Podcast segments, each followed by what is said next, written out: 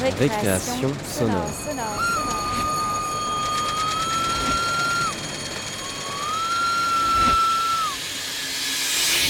Sur Radio Campus Paris. Bonsoir à tous. Ce soir, dans Récréation sonore, on vous propose une discussion ouverte sur la masculinité et la virilité. Cet homme se confie au micro d'Anaïs Sadowski et de Coralie Gourdon. Ça commence tout de suite par une définition dans le dictionnaire. J'ai regardé sur le Larousse et on donne. euh, C'est un ensemble de caractères. Non, c'est un ensemble des attributs et caractères physiques et sexuels de l'homme. Putain, qu'est-ce que ça veut dire ça? Jeff est comédien. Il a 56 ans. faire un peu de sport, c'est c'est important. C'est ça qui, qui valorise aussi ce côté, euh, on va dire, euh, ce qui nous valorise. Quoi. Avoir un peu, de, un peu de muscle. Bon, pas en faire des caisses et devenir comme euh, Stallone, non, non, non, non, non, non. Jonathan, 23 ans, comédien. faut avoir des muscles, faut savoir entretenir son corps, euh, savoir euh, bien gérer sa nutrition, euh, avoir un peu d'abdos, faire des pompes. faut que la barbe soit bien rasée. Les yeux aussi, c'est important, il faut qu'il y ait une bonne visibilité. Par exemple, quand tu regardes la femme, il faut qu'il y ait un regard sincère. C'est pour ça, moi, par exemple, avant de sortir, je mets tout le temps des gouttes. Parce que je veux que mes yeux soient beaux. Il faut que le, par exemple, il faut que les cheveux soient toujours bien peignés, bien, bien coiffés. Si tu vas chez le coiffeur, fais-toi une bonne coupe. Ce qui est à la mode en ce moment, c'est quoi? Euh, Les cheveux rasés, bien peignés sur le côté. Ça, vraiment, c'est ce qui fait la beauté d'un homme. Ça, ça dégage, ça fait dégager tout son, tout son charisme, tout son, tout son charme. Mais euh, est-ce qu'un homme aux cheveux longs peut être viril?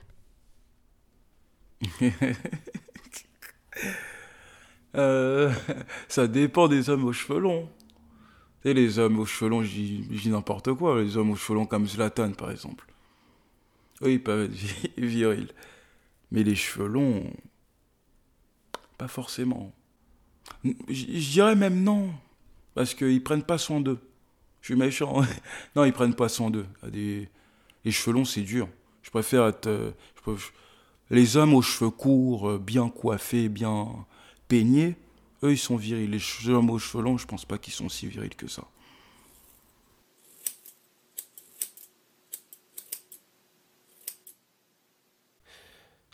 Ah, il, faut, il faut se dire que la Colombie reste, ça reste un pays très conservateur, ou plutôt assez conservateur, où la plupart des, des garçons ont les cheveux courts. Roberto, 26 ans, étudiant.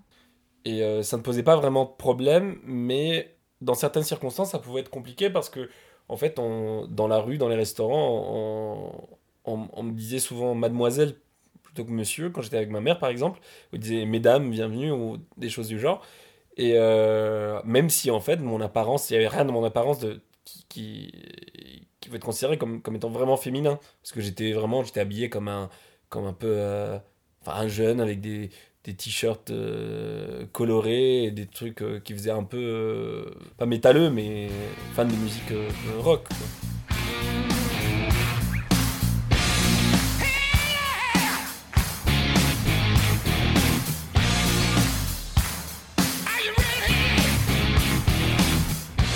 L'homme dans l'armée est vu comme étant potentiellement infaillible. Odilon, 21 ans, étudiant. Les femmes, à côté de ça, on s'attend à ce qu'elles faillissent à la tâche. Et donc, la façon dont elles sont vues est totalement différente. Euh, une femme va être finalement beaucoup plus encouragée qu'un homme. Parce qu'on se dit, elle, elle va pas réussir, donc il faut que je l'encourage pour qu'elle réussisse. Les femmes sont pas forcément vues comme étant des soldats. Euh, sauf certaines qui, en fait, répondent vraiment aux critères de masculinité, euh, euh, euh, de l'armée, à savoir une force physique qui fait qu'elles sont à même donc, de faire exactement la même chose, voire même plus que, certains, militaires. Il y a un énorme contraste entre cette figure hyper virile et un certain nombre de ces, fans soit de, de métal ou de comics qui sont parfois les mêmes, qui ne sont évidemment pas des, des torts, c'est pas du tout des, des gens qui font, qui font de la muscu, c'est pas du tout des gens qui font du sport, c'est plutôt des gens qui restent chez eux à lire de la littérature fantastique et à, écouter du métal. Euh, et qui ont d'autres intérêts. Enfin, parfois, c'est parfois des gens euh, très intello, qui, à côté de la littérature, euh, cette littérature fantastique, lisent aussi beaucoup de littérature, disons, de grande littérature. Du coup, il y a une espèce de. de pas de contradiction, mais de, de contraste entre le public qui idéalise cette vision de l'homme, du guerrier, de, de, Conan, de, de, Thor. On peut penser aussi à la BD 300 et au film 300 qui, est, qui est à la limite avec l'exaltation du corps masculin et à la limite de l'homoérotisme, alors que ça, ça se prétend. Euh, c'est une espèce de présentation d'un groupe d'hommes hyper virils, hyper musclés, hyper forts, de grands guerriers, et euh, qu'on imagine très bien euh, sur un fond de musique métal, de Rhapsody ou de je sais pas quel groupe de black metal ou de, ou de speed metal, mais qui en fait, paradoxalement, finit par être euh, euh, une espèce de représentation d'icône gay.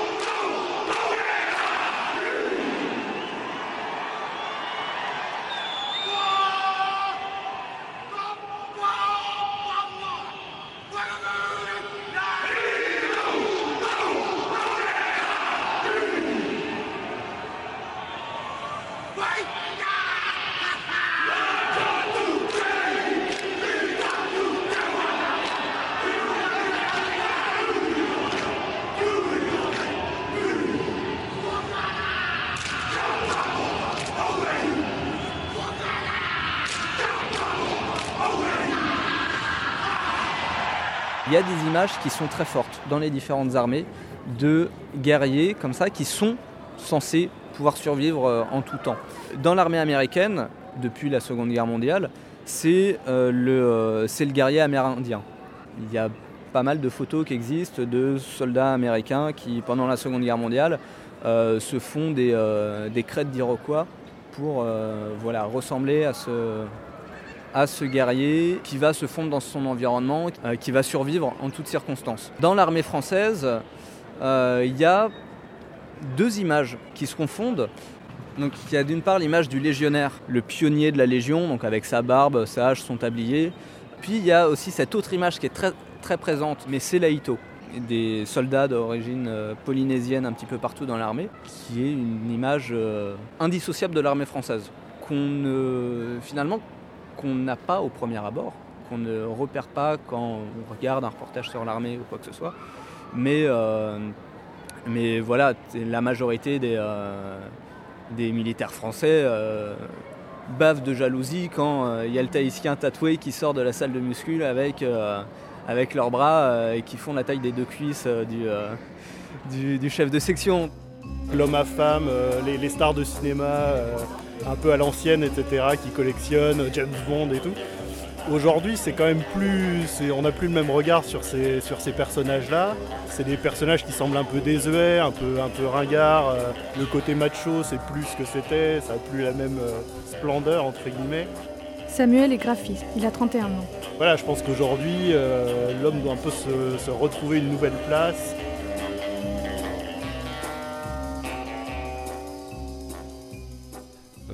Moi, l'homme, quand j'étais petit, c'était euh, c'était quelqu'un qui, euh, qui était le chef de famille déjà, parce que j'avais déjà vu ça avec mon grand-père. C'était le chef de famille qui gérait un peu les grosses affaires, mais qui laissait le petit quotidien aux femmes. Enfin, c'est pas du tout misogyne, mais c'était ce côté euh, de mon époque que je, que je, voyais, parce que je remonte aux années, on va dire, 65, 70, donc c'est pas les années 80 ou 90. Donc euh, j'avais un peu cette vision, euh, parce que les hommes de cette époque-là, bah, ils s'occupaient des grosses tâches et le reste c'était pour la femme. Hein. le quotidien, c'était pas les hommes. Hein. Euh, aujourd'hui, ça a changé, heureusement.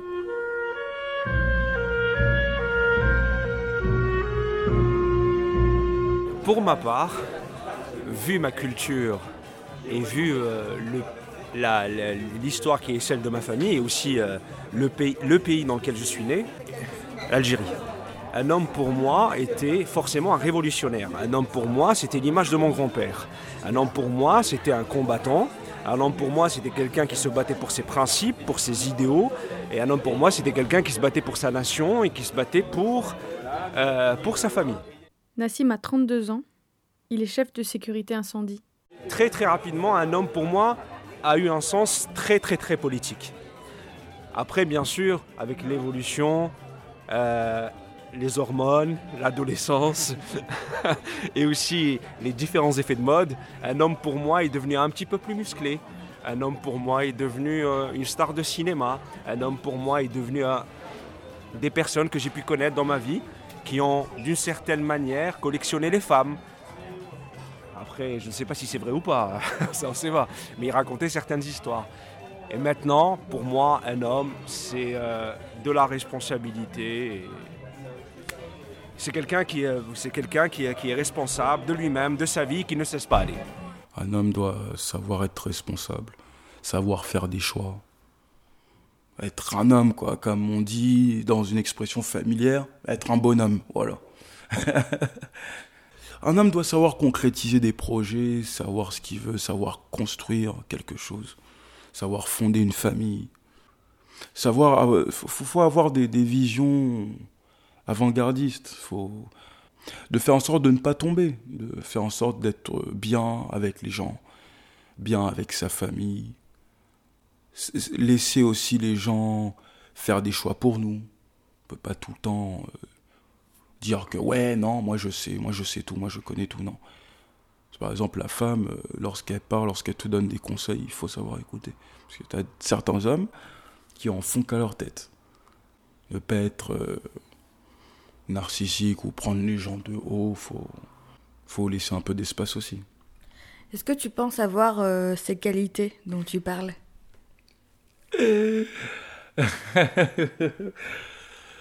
Euh, j'ai des qualités tout comme j'ai des défauts. Bon, j'espère avoir ces atouts-là lorsque je serai marié. J'espère. Quand je me fixe un objectif, je sais où je veux aller, je sais ce que je veux. Je j'aime pas faire marche arrière en fait sur sur ce que je veux. Je dirais quand même oui. Oui.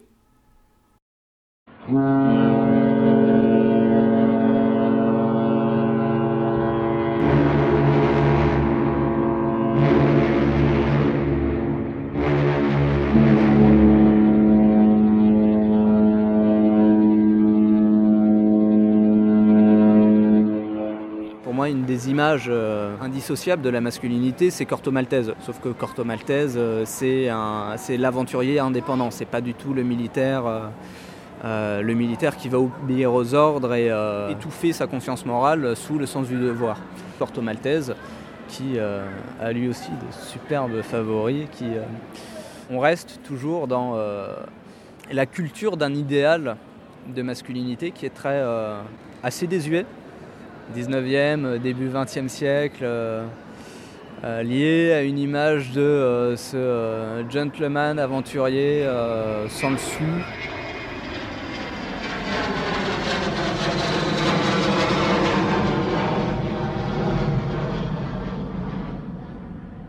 On admire peut-être euh, son père, euh, son grand-père. Moi, j'ai beaucoup d'admiration pour mon grand-père. Alors lui, peut-être qu'on peut considérer comme ça pourrait être de la virilité, mais je ne sais pas, je me le suis jamais approprié de cette façon.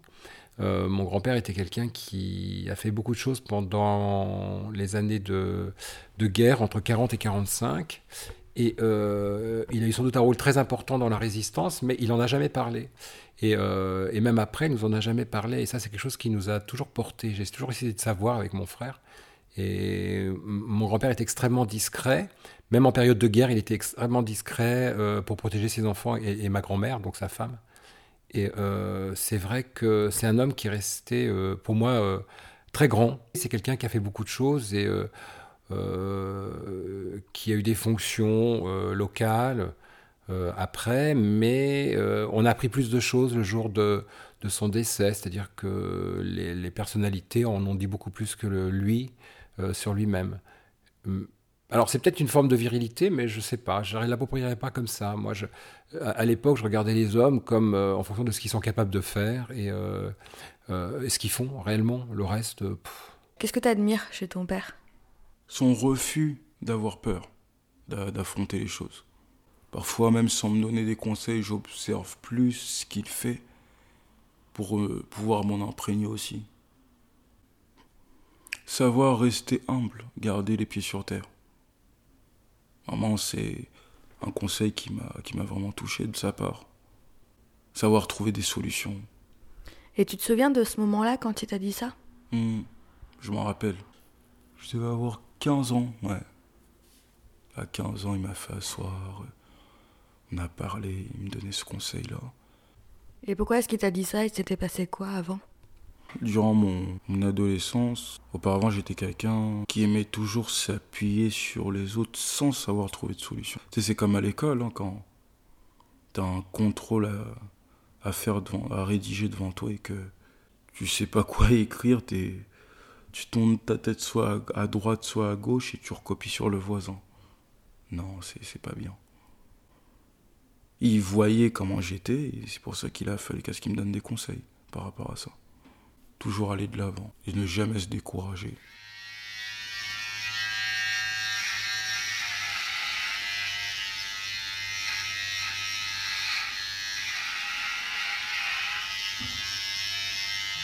Euh, moi, ce qui me plaît surtout, c'est de tenir un rasoir entre les mains.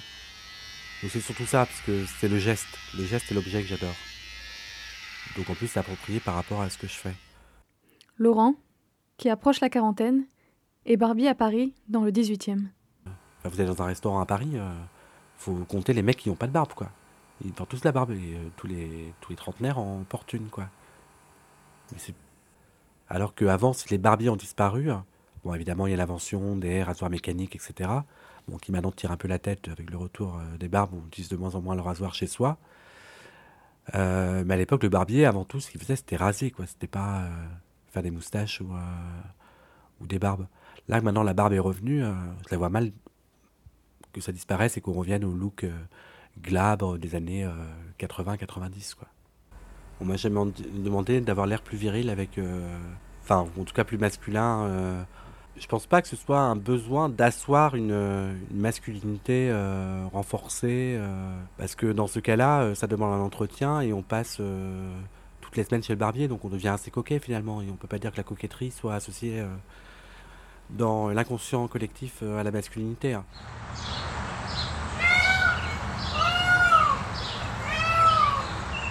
L'homme actuel prend beaucoup beaucoup trop de temps à s'occuper de lui-même, de son physique, de sa, de sa plastique. C'est quelqu'un qui. Les hommes de maintenant, au-delà du côté, du, côté plastique, ne s'intéressent plus comme avant au mouvement associatif, au monde politique. C'est des gens qui. C'est les hommes de maintenant, très souvent, ont des. Euh, comment on appelle ça Ont des, euh, euh, des, centres d'intérêt qui sont extrêmement peu intéressants. Très, il est rare maintenant de, de, se retrouver avec un homme avec qui on peut discuter politique, avec qui on peut discuter philosophie. c'est très rare je trouve que tu exagères un peu quand même. ouais. Bah, moi en tout cas, euh, après je sais pas, euh, c'est... Bon déjà je pense qu'il faut quand même préciser que euh, ce dont on parle là, ça s'inscrit dans peut-être l'homme parisien de 30 à, voilà, de, disons de 25 à 40 ans. Euh, c'est quand même assez particulier. Je sais pas si euh, au fin fond de la Creuse, euh, les choses sont, sont les mêmes ou pas. L'évolution s'est faite de la même manière. Enfin, moi, j'ai beaucoup de, heureusement, beaucoup d'amis avec qui je peux parler de choses intéressantes. effectivement, voilà, pas parler que de. Moi, en l'occurrence, je suis pas du tout branché mode et, alors je sais pas à quel, à quel chose inintéressante, euh, tu faisais référence. Moi, c'est effectivement pas le genre de choses qui m'intéresse. Euh, tout ce qui est très euh, porté sur le, physique ou l'aspect, l'aspect un peu vain peut-être. Je pense personnellement que l'homme se cultive de moins en moins parce qu'il est, parce qu'il est préoccupé de plus en plus par, euh, par son paraître. Ce qu'on est en train de voir actuellement, quand on voit les petits jeunes et la manière avec laquelle ils s'habillent, avec des pantalons euh, très slim, on les voit même sur le plan physique. Voilà. Euh, de toutes petites épaules, de toutes petites cuisses, ils sont très maigres. Euh, pourquoi? Parce qu'ils doivent correspondre à, à la mode actuelle, qui est celle-ci. Un homme grand et assez balèze et qui a d'une certaine manière un petit embonpoint, bah, celui-ci bah, passerait un petit peu mal. Peut-être plus les jeunes, euh, les gens plus jeunes sont très portés sur la mode. Mais moi, je me souviens que quand j'étais euh, au lycée, tout le monde voulait ses pompes de marque et voulait ses trucs de marque. Ouais, mais c'était il y a 15 ans. euh, donc, donc les choses changent pas. Je pense on est que quand même passé de Hayam à Tokyo, à Tokyo Hotel. On est passé d'Ayam à Tokyo Hotel. Toi et moi, notre génération, c'est plus Ayam. Et là, on est passé à Tokyo Hotel et, et quand on voit... là, là, tu parles comme un vieux là. Ah oui, mais je- je- je- si on Au veut... début des années 80, je me souviens des soirées où l'ambiance était chaude et les mecs rentraient. Stan Smith sur pied, le regard froid. Ils scrutaient la salle, nos trois quarts en cul roulés autour du bras. Ray-Ban sur la tête, sur vêtements taquini. Pour les plus classes, des mocassins Nebuloni. Dès qu'il passait, caméo, Midnight Star. SOS Bond, Delegation ou Chalamar. Tout le monde se levait, des cercles se formaient. Des concours de danse, on peut partout Quand j'étais plus jeune, quand j'étais au lycée, euh, j'avais les cheveux très longs. Et euh, tout le monde dans mon groupe d'amis avait les cheveux euh, bah, assez longs. Comme, des filles, comme de, les filles de notre lycée. Il y, en avait beaucoup qui, qui le faisaient parce qu'ils étaient fans de métal, dont deux ou trois de mes amis. Mais en fait, c'était plutôt une tendance liée à la musique, mais liée aussi à, ouais, au fait qu'on au fait, qu'- au fait qu'on qu'on aimait un certain type de musique, pas forcément du métal, mais du rock, du hard rock. Ce n'est pas forcément lié à un, à un seul genre, mais plutôt à, à, une espèce de vision de liberté liée, liée au, mouvement hippie. Mais c'est vrai que dans mon lycée et puis dans ma ville, il y a un très fort, une très forte présence des mouvements de métal. Et il y a de grands, de grands, festi- enfin, il y a de grands festivals de musique. Le grand festival de rock de Bogota, Rock al Parque, où il y a surtout bah, une journée qui est consacrée au métal. Donc il y a une communauté énorme euh, de gens qui s'habillent tous plus ou moins pareil, en noir, avec, euh, avec des, euh, des pics et des pointes en métal, et puis des, de, très longs cheveux qui poussent pendant des, qu'il faut faire pousser pendant des années, euh, des années au moins 5 ou 6 ans. Je pense que les gens qui, sont, qui ne sont pas dans ce milieu-là, ils peuvent considérer que c'est vraiment, c'est plutôt, le style est un peu féminin, parce que les mecs se maquillent aussi, ils ont, parfois ils ont je sais pas, un mascara, des trucs noirs, euh, ils, se peignent un peu le visage en noir. Euh, ça peut faire un peu féminin, même ils mettent du, euh, des trucs style rouge à lèvres, mais, mais noir. Donc ça peut paraître féminin aux gens qui ne sont pas dans le milieu, mais au sein du milieu, il n'y a pas du tout de... Enfin, je pense que les rôles sont très, très, très, très clairement définis.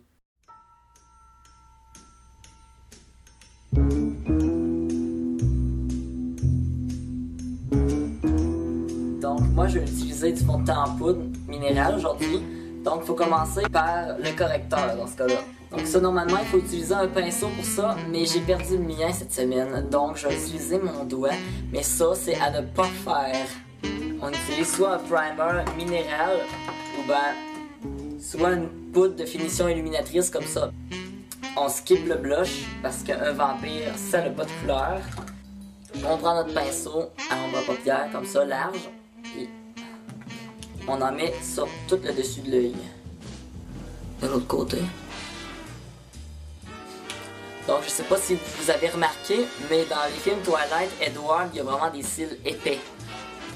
Donc on va noircir la ligne des cils d'en bas avec un crayon noir. Donc on le passe sur les cils seulement. Ensuite, si vous voulez, on peut ajouter un peu de mascara sur les cils supérieurs. Donc on va attendre que ça sèche, puis ensuite on va courber les cils. J'ai arrêté de couper parce que j'étais feignant. Et que j'en avais marre et je me suis dit, euh, ouais, je laisse pousser. Et après, je me suis pris au jeu et voilà, maintenant j'ai décidé d'avoir ce look-là. Mais euh, si je me rase, on ne me reconnaît plus. Donc je suis identifié comme ça et c'est pour ça que je peux pas me permettre non plus de changer radicalement et de passer à une barbe de 3 jours. Vu que le poil était réhabilité, hein, désormais les hommes peuvent se permettre de porter une barbe. Et on peut porter autre chose qu'une barbe de 3 jours. 3 jours, elle est intemporelle, ça fait euh, des décennies que ça existe. À l'heure d'aujourd'hui, hein, On a davantage des, barbes quand même beaucoup plus longues. Pas forcément comme la mienne, mais euh, du moins euh, plus que euh, 3 mm. Je trouve que le porter une barbe, ça rétrécit le spectre de l'âge. C'est-à-dire que finalement, tout le monde va se trouver entre un look euh, 40 ans, 60 ans, enfin voilà, c'est qu'on rétrécit les. Euh, Mais évidemment, on sait tous que porter une barbe vieillit, hein, c'est évident. Surtout quand elle est blanche comme la mienne, ça vieillit encore plus. Justement, ça permet de trouver toujours un argument quand on vous donne un âge qui n'est pas le vôtre et qui est plus vieux. On peut toujours utiliser le prétexte de ouais, c'est parce que je porte une barbe. Maintenant, aujourd'hui, euh, la barbe, beaucoup de jeunes, enfin jeunes, on va dire les jeunes trentenaires, peuvent porter la barbe parce que ça permet aussi d'asseoir une certaine crédibilité au travail et d'arrêter de passer pour le junior dans l'entreprise, par exemple. Donc ça assoit une certaine euh, autorité, et, euh, respectabilité, on va dire, au, travail. Dans l'entreprise, on est quand même plus attentif à la barbe de son employé qu'à sa coupe de cheveux. Et qu'on peut se permettre d'avoir des cheveux sur les oreilles, c'est pas trop grave. Euh, L'inconvénient avec une barbe, c'est quand même que très vite ça peut ressembler à euh, j'ai fait Colanta quoi. La toute dernière fois que je me suis rasé entièrement la barbe, c'était en septembre 2013.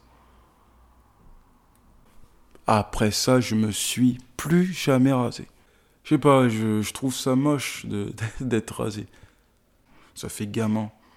T'as peut-être la vingtaine ou plus, mais après, tu te fais tout le temps euh, charrier, on, te- on se moque de toi, on te rabaisse ton âge, etc. Donc te charrier parce que t'avais pas de poils ou quoi? Non, j'ai eu des poils très vite, moi. J'ai eu des poils très vite. J'ai eu la barbe à 16 ans. À 16 ans, on me donnait pas mon âge. J'ai eu la barbe assez tôt. J'ai pas eu de problème avec ça. Donc, euh, je suis content. Jusqu'à aujourd'hui, il y, a des- il y a des potes qui sont même mm, qui, qui ont été interdits de boîte et qui, eux, sont frustrés parce qu'ils n'ont pas de barbe. Les videurs, euh, quand ils les voient, ils disent non, tu rentres pas, t'as une tête de bébé. T'as une bouille de bébé, oh t'es mignon. Alors la première fois que je suis allé dans l'armée, je les ai un peu gênés en fait. C'est simple, j'avais de la barbe euh, et, pour l'uniformité, il fallait que je me rase. C'était la première fois que je me rasais complètement depuis au moins 5 ans. Euh, et la barbe, c'était vraiment le, euh, le symbole de l'entrée dans l'âge adulte. Ça a été un choc, c'est une, certaine, une certaine mort en fait, d'une certaine façon, la mort d'une image que j'avais de moi-même, parce que c'était la première fois que je voyais mon menton depuis 5 ans.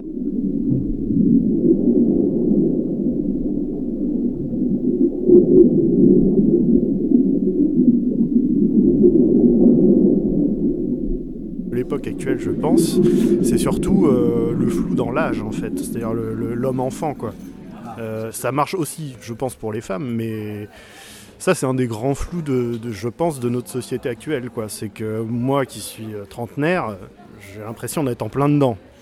Euh, moi, qui suis plein de doutes, euh, j'ai pas l'impression d'être un homme au sens justement responsable. J'ai pas, moi, j'ai pas, j'ai pas encore ma carrière euh, lancée. Je, voilà, je, je sais pas si je galère, mais bon, c'est voilà, je, je suis encore dans les questionnements. Je suis pas installé, j'ai pas d'enfant, j'ai pas de femme, j'ai pas de crédit sur sur 30 ans.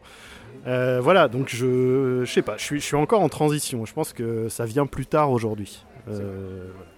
C'est vrai qu'on grandit plus tard, qu'on se responsabilise beaucoup plus tard. Mais c'est la société qui le veut. On n'y peut rien, c'est comme ça. C'est la société qui le veut. Euh, moi, j'ai été responsabilisé assez tôt, mais parce qu'il y a eu... euh, euh, pa- parce que je suis venu ici en France, parce que je me suis installé ici en France, parce que j'étais seul ici en France, et donc il fallait que je me responsabilise le plus tôt possible. Il y a une question qu'on se pose souvent, nous les filles, au même titre que les hommes se demandent souvent qu'est-ce qu'on fait dans une réunion entre filles? Bah, Qu'est-ce que vous faites quand vous vous retrouvez entre mecs? De quoi vous parlez? Déjà, j'ai remarqué une chose, une différence, euh, une énorme différence qui existe entre les hommes et les femmes quand on se retrouve en groupe avec des amis, quand on est en relation, nous les hommes, avec une femme. Et euh, quand c'est une relation sérieuse, bien sûr, on, est, en couple. On n'a pas du tout tendance à évoquer et à parler de notre sexualité intime, alors que les femmes le font très souvent. et de manière extrêmement. euh, ça, c'est. Ah oui, très très débridé. Je veux dire, moi, il m'est arrivé de sortir avec certaines filles, elles me racontaient ce qu'elles se sont dites en groupe, nous concernant. Et euh, ça m'avait euh, d'une certaine manière choqué, alors que nous, on ne le fait pas. On parle très rarement de nos histoires d'amour. On parle beaucoup plus de nos histoires de cul. Ça, c'est vrai. De nos histoires d'amour, on en parle très rarement. Euh, on ne parle pas du tout de notre, de notre sexualité intime. parce que, parce que ça renvoie à la femme avec qui on est, la femme qu'on aime. C'est le trésor qu'on veut protéger. Donc on n'a pas envie de, l'étaler, d'étaler ses courbes, ce qu'elle fait, ce qu'elle veut faire, la manière avec laquelle elle fait l'amour à tous nos potes. Donc ça, on ne le fait pas. on ne parle pas aussi, et ça c'est très, euh, très masculin, bon, euh, de, nos, de nos problèmes amoureux. C'est très rare. Il faut vraiment qu'on arrive à une situation dangereuse pour le coup pour qu'on le fasse. Pourquoi? Parce que c'est euh, très souvent dans notre esprit, c'est le, fait d'avoir ce, genre de problème, c'est une forme de défaillance. Et deuxièmement, c'est une forme de, euh, de, de défiance euh, qu'on n'arrive pas à accepter de la personne avec qui on est. C'est-à-dire, on est défié par la femme avec qui on est. Donc il y a, la défaillance qui est problématique pour nous en tant qu'hommes, parce qu'on est très très concurrentiels, nous les hommes. hein. Moi, personnellement, il nous arrive bien sûr de parler de choses extrêmement sérieuses.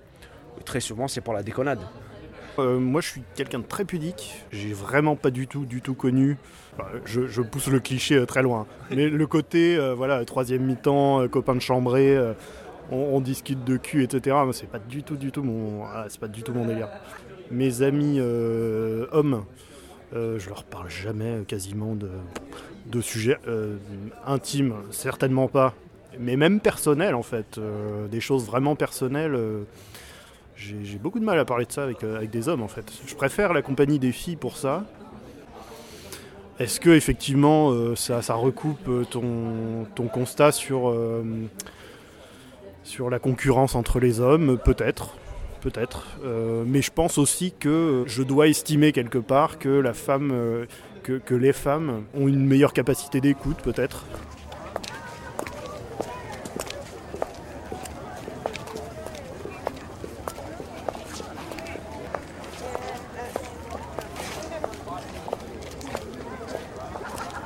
Quand on est par exemple à- entre copains, on va voir une femme passer dans la rue, la première chose qu'on va, qu'on va, qu'on va, qu'on va voir, c'est les fesses. On va faire des compliments sur ces fesses-là. Pas justement en interpellant la personne et de non, quand même pas. Et puis ça va nous donner des envies. Ça va nous donner des envies euh, sexuelles. On parle de comment faire telle position, euh, comment bien faire l'amour à une femme. euh. On en parle. hein. Surtout la levrette, c'est la position préférée des hommes. hein. Pourquoi? On aime ça parce que on aime lorsqu'on fait l'amour à la femme et lorsqu'on la prend en levrette, qu'on voit les fesses.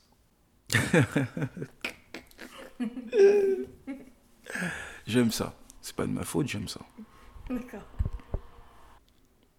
Et quand vous parlez de sexe euh, entre hommes, c'est. euh, Est-ce que vous faites un peu les machos, t'as l'impression, ou c'est vraiment euh, des discussions profondes? Ou est-ce que c'est un peu une compétition, genre. euh, Je dirais les trois. hein. Les trois, carrément. D'abord, ce que tu disais en premier, euh, euh, un peu macho. Après, il y a. En fait, enfin, je pense que la troisième position, elle vient directement. Il y en a beaucoup qui aiment se vanter, dire Ouais, moi, je suis un serial baiser, euh, j'aime ça. D'ailleurs, tiens, hier soir, euh, j'étais avec telle nana, euh, on l'a fait, c'était très bon, nanani, nanana. Ah, il y a beaucoup, il y a un fort esprit compétiteur quand on parle de sexe entre hommes. C'est qui baise mieux que l'autre, qui fait mieux l'amour que l'autre. Mais comment vous pouvez savoir ça? Ouh C'est compliqué à expliquer, c'est. Comment dire Comment cerner ça? Moi j'ai déjà cerné ça chez certains hommes. Ça dépend de. C'est du gabarit, on va dire. Il y a des mecs qui, qui prétendent être des bons coups, alors que zéro. Tu vois le mec qui est tout mince. tu dis, ouais, je fais du sport H24. Toi, t'es pas un bon coup, t'es un mytho. tu mens. Moi, je sais que je suis un meilleur coup que toi.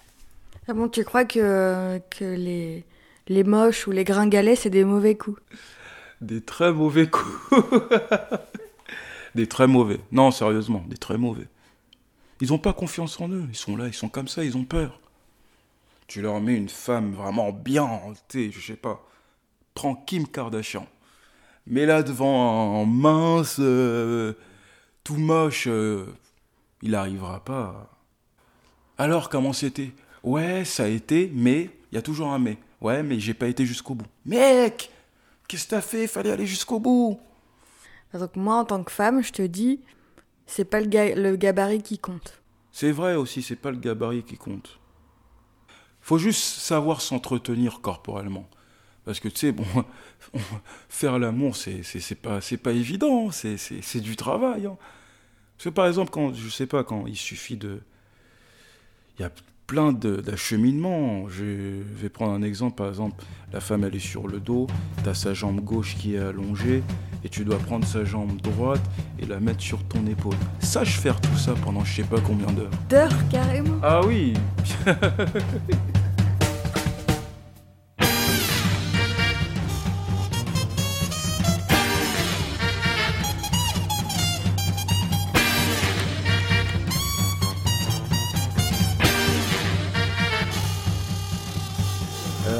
certaine époque, euh, la femme n'avait pas, d'une certaine manière, le droit de choisir l'homme avec qui euh, elle devait passer le restant de sa vie. Euh, maintenant, elle peut le faire. Donc, elle a, des, exigences, tant sur le plan physique que sur le plan matériel et aussi sur le plan sexuel. Je lisais il n'y a pas si longtemps un livre sur la sexualité des grands hommes de l'époque. C'était des hommes qui faisaient l'amour en deux minutes. Maintenant, c'est quelque chose qui, qui, qui est du domaine de l'impensable. Euh, le plaisir de la femme est complètement ass- assumé. Il y a certains hommes qui le vivent très bien. Moi, personnellement, je le vis très bien. Il y en a d'autres qui le vivent très mal. Et c'est une pression, terrible. Il n'y a pas si longtemps, je lisais un rapport euh, euh, écrit par un sexologue qui parlait euh, qu'il y a énormément d'hommes qui ressentent une pression, excessive au moment de passer à l'acte. Donc il y a énormément d'éjaculateurs précoces, énormément d'impuissants, il y a énormément d'hommes qui passent par, ces, par étapes-là. Il y en a, a d'autres malheureusement qui, qui y restent.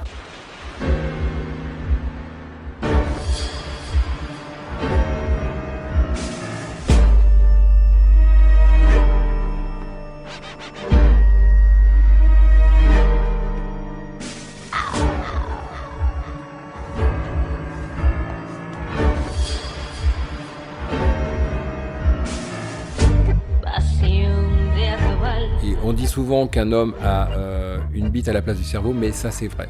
Je pense que ça c'est très, ça c'est très vrai. Et c'est pas limité euh, aux homosexuels, c'est limité au genre masculin, d'une manière générale. C'est très clair.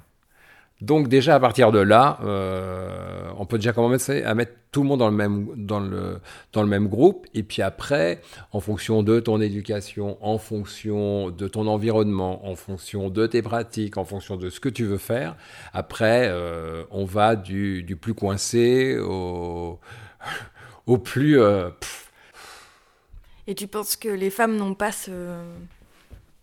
cette euh, caractéristique-là? Pas complètement. Elles l'ont, mais pas, pas, pas de la même façon que l'homme. C'est pas, pas tout pareil. La, femme est, est beaucoup plus subtile, elle est beaucoup plus dans une relation. Les femmes sont beaucoup plus dans une attente euh, de douceur, de, de construction de quelque chose, de, avec un avenir. Alors que le mec, c'est pas du tout ça. hein. Quand on prend des jeunes de 20-25 ans, enfin, c'est fou. Je te fais tout bas. Une déclaration. Tu sais, par rapport à mon âge, euh, des fois, tu as des membres de ma famille qui viennent me voir et qui me disent Ouais, alors, euh, c'est comment euh, Est-ce que tu as quelqu'un dans ta vie etc. Tandis que, peut-être euh, au niveau de l'engagement, je me dis. Je me dis. je suis peut-être pas focus sur ça dans le sens où je ne sais pas encore ce que je veux. Là, je le dis vraiment sincèrement. Parce que parfois, il m'arrive de faire face à certaines femmes qui, elles, veulent un engagement, auquel moi je ne suis pas prêt. Je sais qu'un jour cette pression-là, tôt ou tard, elle partira, mais pour l'instant, euh, je te cache pas que ça me fait un peu peur. Tu vois. C'est par rapport à l'âge aussi, l'âge s'avance, tu vois. On vit dans un monde où l'heure passe vite, les jours passent vite, euh, t'as pas le temps, t'es là. Euh. Bon, à un moment donné, il faut forcément se, stabiliser, commencer à trouver des, solutions. Parce que rester célibataire euh, à longue durée, c'est pas bon. C'est pas bon. Par exemple, l'année prochaine, je vais sur mes 24 ans. Je me dis que c'est le moment de, mais il y a, je sais pas, il y a quelque chose qui fait que t'as peur que ce soit pas la bonne personne. T'as peur que au début elle soit un ange et que à la fin elle devienne un démon. Tu sais pas ce qu'elle peut te jouer comme tour. Moi j'en ai connu aussi des, des amis comme ça qui se sont engagés et qui du jour au lendemain T'as entendu qu'ils ont divorcé parce que c'était par rapport à leur situation professionnelle. Leur femme était là que par rapport à leur situation professionnelle. Elles n'étaient pas là pour un engagement, pour une concrétisation de leur vie. C'est-à-dire, t'aurais peur qu'une femme se mette avec toi juste pour ton argent? Oh, bien sûr. pas après, euh, par rapport au domaine dans lequel je suis. Euh, si ça marche un jour, je croise les doigts d'ailleurs. Est-ce que tu penses que c'est plus important pour un homme que pour une femme d'avoir une bonne situation professionnelle? Je pense que c'est plus important pour les, pour les hommes. Parce que, admettons, ça, ça dépend, tu sais.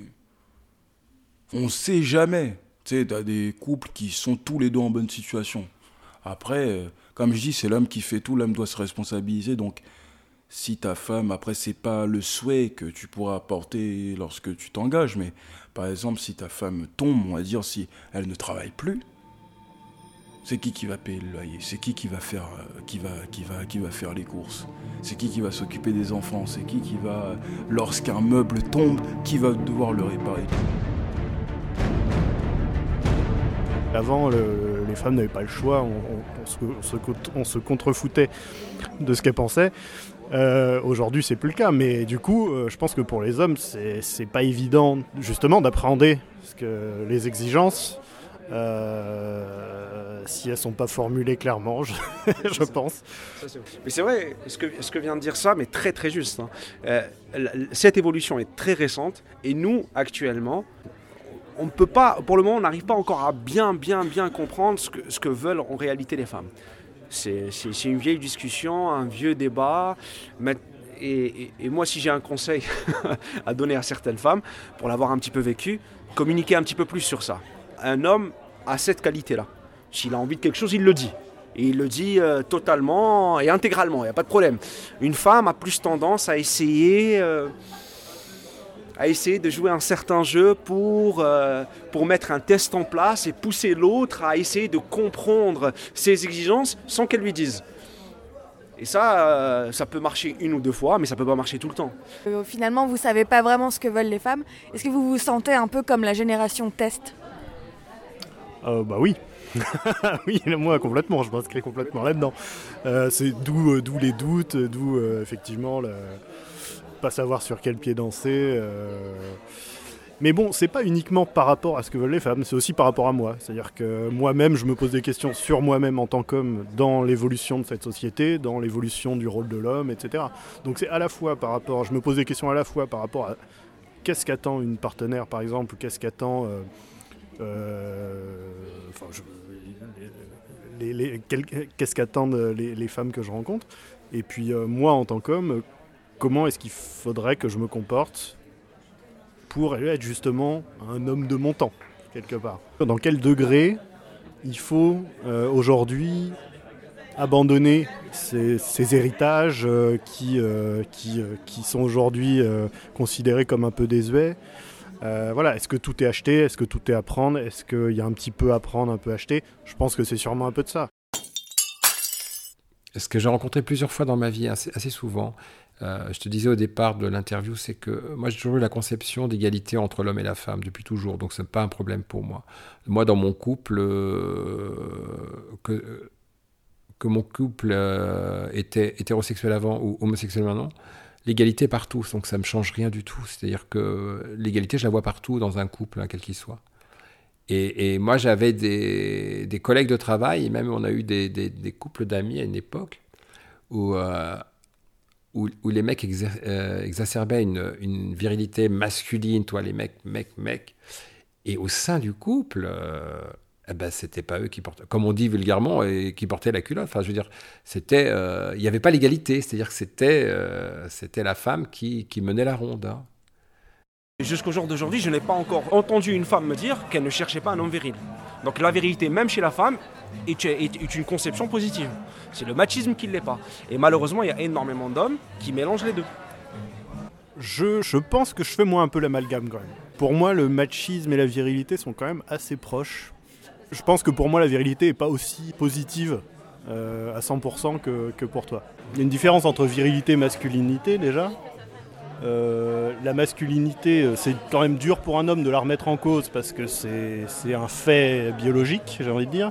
Alors que la virilité, c'est plus une attitude, voire un héritage. et c'est un héritage que moi, je trouve pas forcément si positif en fait. Je pense qu'aussi, dans la virilité, les gens montrent aussi un aspect extérieur, cachent peut-être des choses intérieures aussi. Je pense que là, il y a aussi un aspect, euh, parce qu'entre ce qu'on ressent, ce qu'on a intérieurement et ce que l'on montre, l'image que l'on renvoie n'est pas forcément toujours la même. Mais euh, l'homme a besoin de renvoyer quand même une image euh, très virile, parce que sinon, on dit, oh, putain, c'est un PD, c'est une femme, enfin bon, c'est ce genre de truc à la con. tous les mecs hyper virils sont pas forcément hétérosexuels, et tous les mecs allant vers un peu de féminité ne sont pas forcément homosexuels.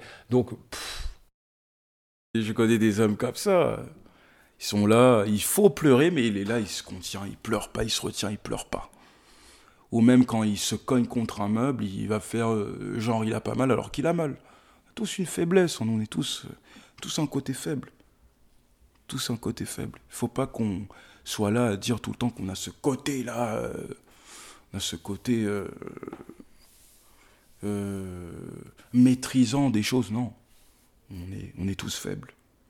On est tous faibles. On a tous une part de. Tout, tout homme a une part de, faiblesse en lui. Il faut, faut arrêter de se voiler la face.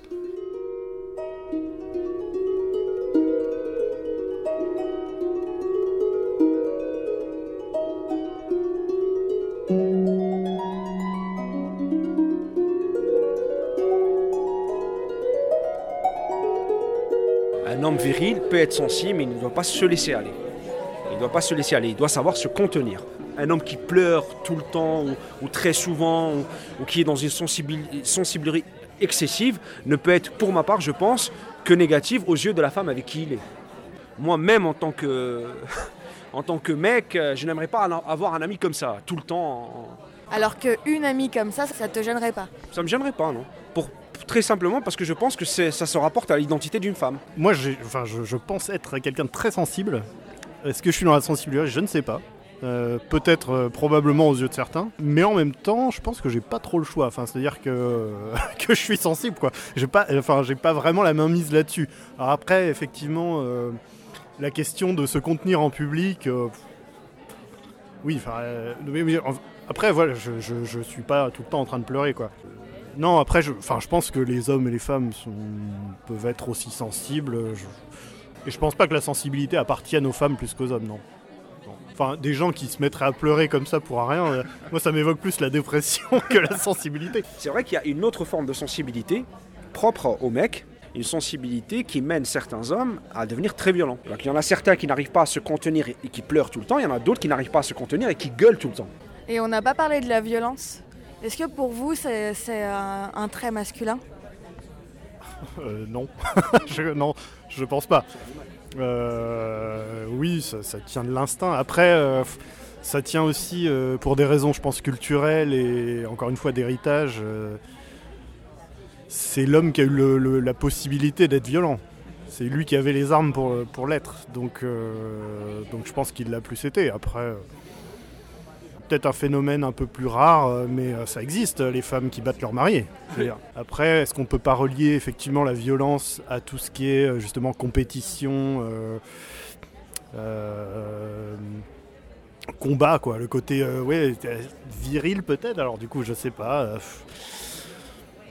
je sais pas. Mais du coup, peut-être. Mais dans ce cas, c'est des valeurs qui sont aujourd'hui de plus en plus quand même partagées par les femmes.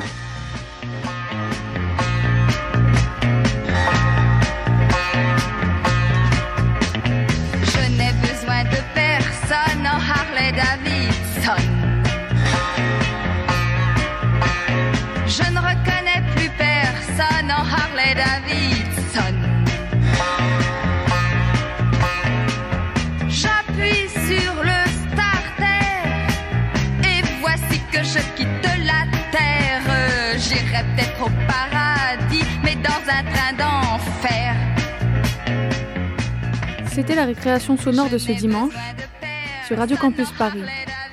Tout de suite, place à la cantine se met à table. Je ne reconnais plus personne en Harley Davidson. La cantine se met à table.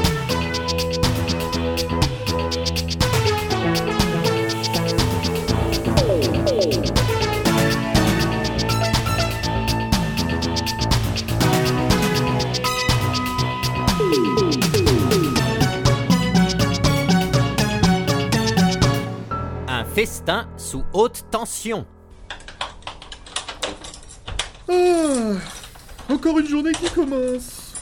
Quand on a l'étoffe d'un chef, on maîtrise sa cantine, on dirige ses employés, on respecte ses clients, on ne compte pas ses journées car aux dates d'opération, et puis aux clients grognons car aux approvisionnements et aux bédos fainéants quand on a l'étoffe d'un chef.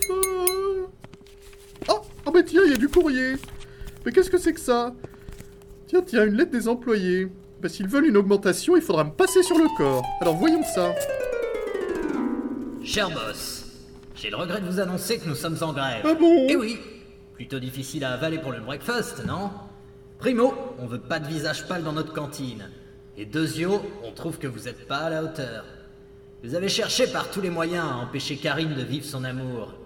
Vous avez failli laisser sombrer la cantine dans le chaos et enfin, vous avez mis dehors l'un de vos meilleurs éléments, Pompon. Désolé boss, mais on peut dire que vous n'avez pas l'étoffe d'un chef. Bon, bah, la journée va être longue, hein. Tiens, tiens, la ligne directe réservée au siège. Il manquait plus que ça. Allô? Bonjour, monsieur Ricard. Ici le service central de contrôle des rapports d'enquête. Nous avons reçu il y a peu un rapport concernant votre cantine, rédigé par un certain monsieur Cuisinor. Le connaissez-vous? Oh, de triste mémoire. Ce satané robot a tenté de prendre ma place. Et qu'est-ce qu'il écrit? Oh, ce n'est pas grand-chose. Il nous livre une analyse accablante de tout ce qui concerne l'hygiène et le management. Nous allons vous envoyer deux inspecteurs. et Il est fort probable que votre restaurant soit fermé d'ici ce soir. Quoi? Quoi? Mais mais y a rien à faire pour empêcher ça? Tout ce que je peux vous conseiller, c'est de les recevoir en grande pompe. Ce sont de fins gourmets qui viennent être servis avec des gants blancs. Je vois sur votre dossier que vous avez été chef de rang dans la cantine du siège de la Coméco. Vous savez sans doute ce qu'il vous reste à faire. Oh non, non, mais alors, mais comment je les reconnaîtrai Un jeu d'enfants. Ils sont habillés en noir et ils font tout par deux. Vous ne pourrez pas les rater. Bonne chance, monsieur Ricard. Bon, bon, très bien. Au revoir, madame. Pff, oh, mais ça va pas être facile, hein. Puis sans les employés, c'est mission impossible.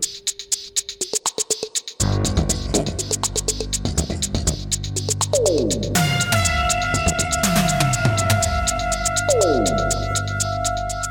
48, 49, 50 et 51 de ramequin de radis. Plus qu'à mettre des carrés de beurre et je pourrais passer aux assiettes de jambon. Mais comment je vais faire pour arriver jusqu'au dessert? En plus, c'est pas la tour d'argent ici. C'est pas avec mes tranches de saucisson à l'ail que je vais amadouer les inspecteurs. Oui, oui, entrez. Qui est-ce? Essuyez vos pieds, s'il vous plaît. Bonjour monsieur, vous êtes monsieur Ricard? Oui, oui, c'est moi. Je viens pour l'annonce que vous avez déposée dans le hall de l'université. Vous cherchez un ACS Oh, je sais qu'il s'agit d'un contrat de courte durée, mais j'ai besoin de me mettre la main à la pâte. Alors là, c'est vraiment pas le moment. Je suis tout seul pour gérer un coup de feu qui menace de se transformer en éruption du siècle. Alors former un jeune, j'ai pas que ça à faire. Euh, mais là, je vous arrête tout de suite. D'abord, je suis docteur en chimie. Et ensuite, je suis passionné de cuisine. Mon but, c'est de concilier les deux. Ah oui Vous cuisinez? Et quelle est votre spécialité? Ma spécialité tient en deux mots. Cuisine et moléculaire. Comme dans les plus grands restaurants du monde. Comment? Mais vous tombez à pic J'ai justement besoin de concocter un menu hors du commun. Allez, vous êtes embauchés, prenez ce tablier et mettons-nous au travail. Oh là là, Ricard Qu'est-ce que c'est que cette file d'attente? Il y a au moins 200 personnes qui attendent au grill. Et où est Johnny Et Josiane Et les autres? Ah, n'en parlez pas, Pierrette. Tout le monde s'est mis en grève. Heureusement, j'ai pu recruter un nouvel ACS. En plus, nous recevons aujourd'hui deux inspecteurs du siège qui menacent de faire fermer la cantine. Grève Des inspecteurs. Mais c'est terrible ça, Ricard. Avec cette cohue et cette foule de viandards, vous êtes foutus. Oh, mais, mais, mais qu'est-ce que vous croyez?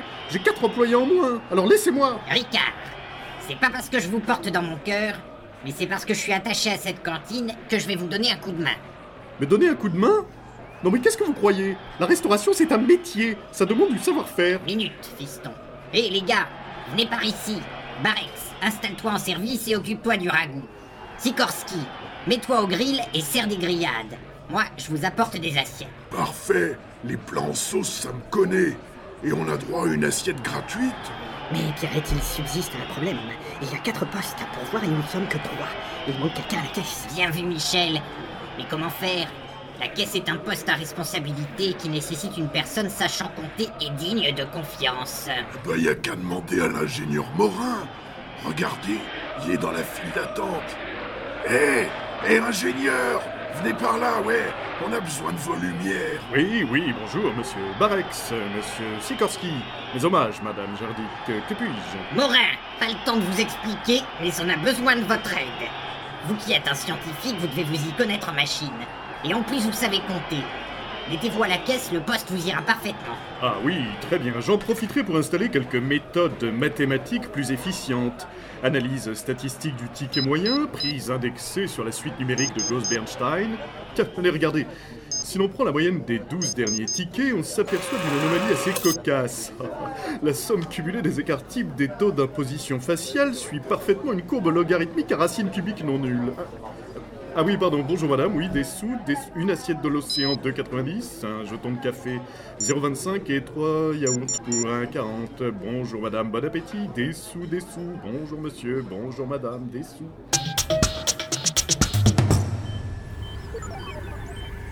Alors, comment ça se passe en cuisine?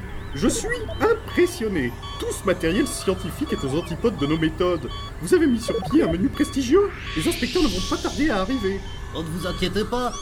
Il m'aurait juste à réaliser la synthèse des acides aminés et à opérer la subduction des pâtes feuilletées. Très bien. Ricard, sortez de votre cuisine. Vos inspecteurs sont là. Ah oui, oui, bon, entrez, messieurs. Êtes-vous bien Ricard Fabrice Directeur gérant Du restaurant Interentreprise Z42-4 du secteur alpha. Euh, oui, oui, c'est moi. Si vous voulez, vous pouvez prendre un plateau et vous installer à une table. On va vous apporter les plats. Nous préférerions d'abord. Visitez la cuisine. Et puis ensuite. Nous goûterons votre cuisine. Euh, bon, d'accord. Mais nous exigeons le service à la Richelieu. Comme lorsque vous étiez chef de rang. Dans la cantine du directeur de la Comeco. À tout à l'heure, monsieur Ricard. Bon, ça se passe pas si mal. On leur met une nappe à fleurs et un distributeur de ketchup rien que pour eux et le tour est joué. Qu'est-ce que vous en pensez? Mais vous ne vous rendez pas compte, Pierrette. Le service à la Richelieu est la prestation la plus luxueuse de la Comeco. Nappe, surnappe, porte-couteau, argenterie, quatre verres par personne, cendrier individuel, un serveur par convive, et pour couronner le tout, service au plat et pas à l'assiette. Nous n'y arriverons jamais. Et quand est-ce que vous comprendrez, mon petit Ricard, qu'il ne faut pas baisser les bras avec sa pierrette? Faites-leur visiter la cuisine, je m'occupe du reste.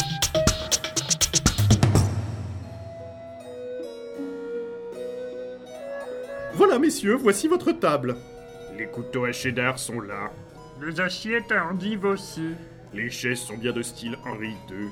D'époque même, et il y a des rince-doigts au jasmin. Alors nous pouvons nous asseoir. Bravo pour la table. Je ne sais pas comment vous avez fait ça, Pierrette, mais le plus dur reste à venir. On n'est que deux pour servir, alors j'espère que vous avez pensé au déguisement. Mais non, Ricard. Regardez qui arrive de la cuisine. Pompon Filet pané à la Montespan et son émulsion laser.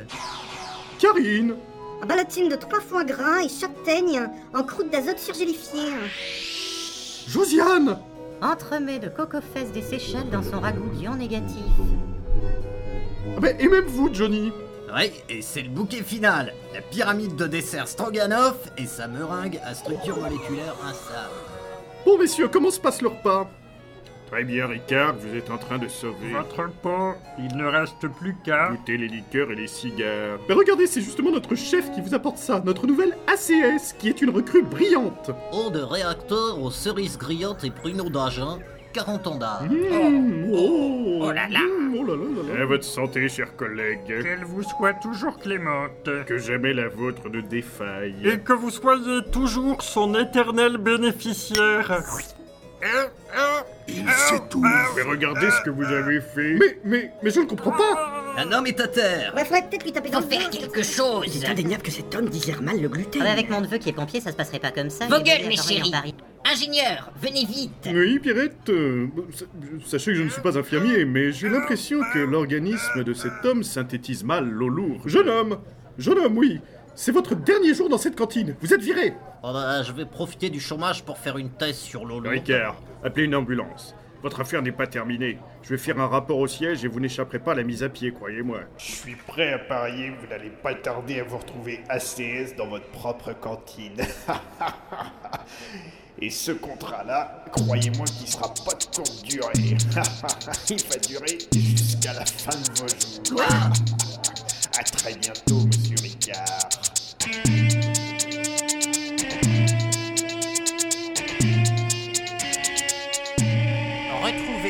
Dans le prochain épisode Jour de viande.